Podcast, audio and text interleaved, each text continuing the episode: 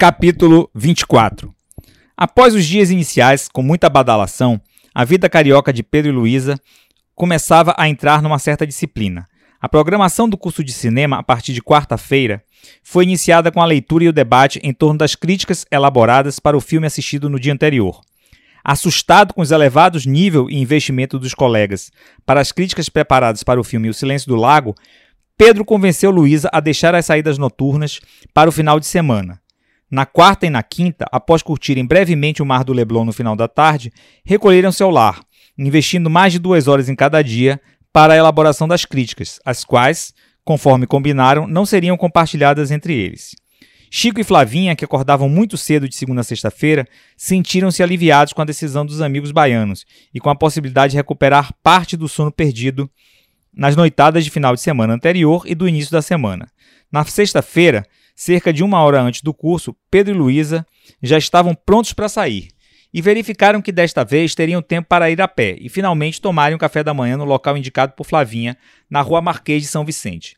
Apesar de reclamar do preço, Luísa adorou o astral do lugar e a diversidade de itens do buffet do café da manhã mais que tudo, amou um pequeno brioche de queijo, ao qual adicionou, em cada um dos sete que comeu, segundo a contagem de Pedro, aplicações generosas de requeijão. Enquanto caminhavam para o centro cultural, Pedro comentava com Luísa sobre a crítica que escrevera no dia anterior. Lu, acho que arrebentei na crítica do filme de ontem. Saquei a perspectiva do autor em relação à essência do que ele quis passar com o personagem do navegador à deriva. Não me diga, você teve a sacação de descobrir que o autor de Até o Fim queria mostrar que um cara que está num barco, remendado, em alto mar, no meio do Oceano Índico, está completamente fudido? Ó gênio da lâmpada do Aladim, atendei meus três pedidos. Não seja cretina, reclamou Pedro, com um tom mais de riso que de raiva. Vou ser voluntário para ler a minha crítica durante o curso, e será o início da redenção do Rio de Janeiro ao grande crítico de cinema Pedro Fagundes. Mal posso esperar, disse Luísa, mas com verdade que com ironia. Já sentados nos lugares de costume, atendendo à mania de Pedro de assistir filmes nas primeiras filas, ele e a namorada saudaram o facilitador que acabara de entrar na sala. O curso foi iniciado com uma rápida reprise dos cinco minutos finais do filme do dia anterior, com o objetivo de criar o clima para a discussão que a sucederia.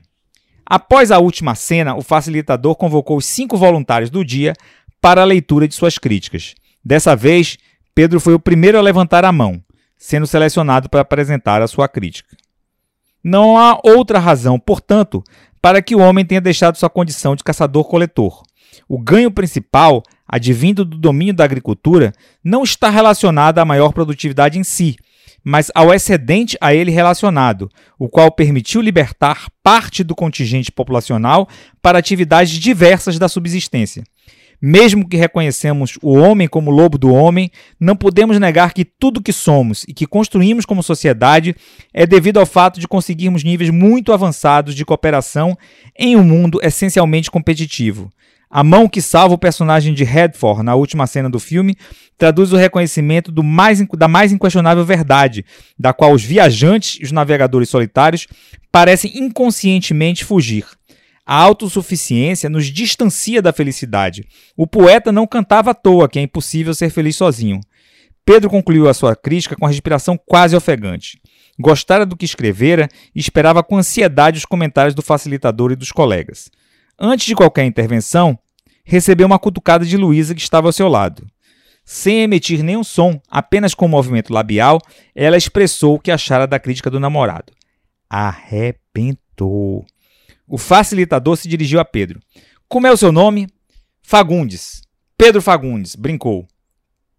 Pedro, sem a certeza de que a sua ironia seria compreendida. Pois então, Pedro, o nosso homem, como personagem de Robert Redford é descrito nos créditos do filme, é retratado com auto, como a autossuficiência em pessoa, a diversidade de conhecimentos e habilidades necessários para que alguém se proponha a enfrentar grandes navegações solitárias não é de fato desprezível. As diferentes condições adversas impostas ao personagem, no entanto, vão lhe demandando ainda mais conhecimentos, mais habilidades, além de frieza extrema. E o personagem vai respondendo aos desafios que se apresentam como uma espécie de MacGyver do mar. A essa altura, o facilitador interrompe o comentário brincando com a plateia. Por favor, aqueles que não conhecem MacGyver se sintam antes aliviados que culpados. Se tiverem curiosidade, Google no final da aula. Deu então continuidade ao comentário. A percepção de que, mesmo o mais autossuficiente dos seres humanos, às vezes se depara com os seus limites, é a essência da crítica do nosso amigo Pedro Fagundes.